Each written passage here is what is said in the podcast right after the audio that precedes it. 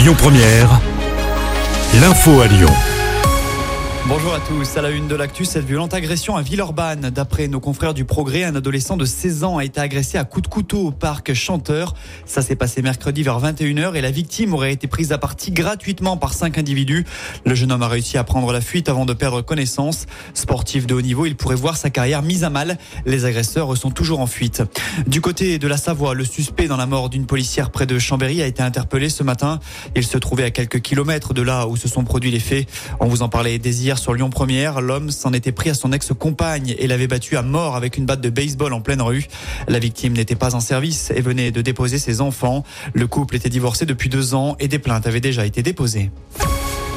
L'actu du jour, c'est évidemment son entrée en vigueur aujourd'hui. Cinq mois après son adoption, la réforme des retraites est désormais effective. On vous rappelle que l'âge légal de départ recule progressivement pour atteindre 64 ans en 2030.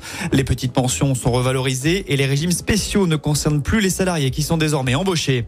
Les enseignants ont fait leur pré-rentrée aujourd'hui à Lyon comme un petit peu partout en France. Les 850 000 professeurs qui voient leur salaire revalorisé jusqu'à 250 euros net de plus par mois selon l'ancienneté. Toujours sur le volet financier, un milliard d'euros de plus pour les soignants à l'hôpital. Elisabeth Borne a annoncé un plan de revalorisation. Les heures de nuit seront notamment payées 25% de plus. Cela correspond à 300 euros supplémentaires par mois pour une infirmière en milieu de carrière.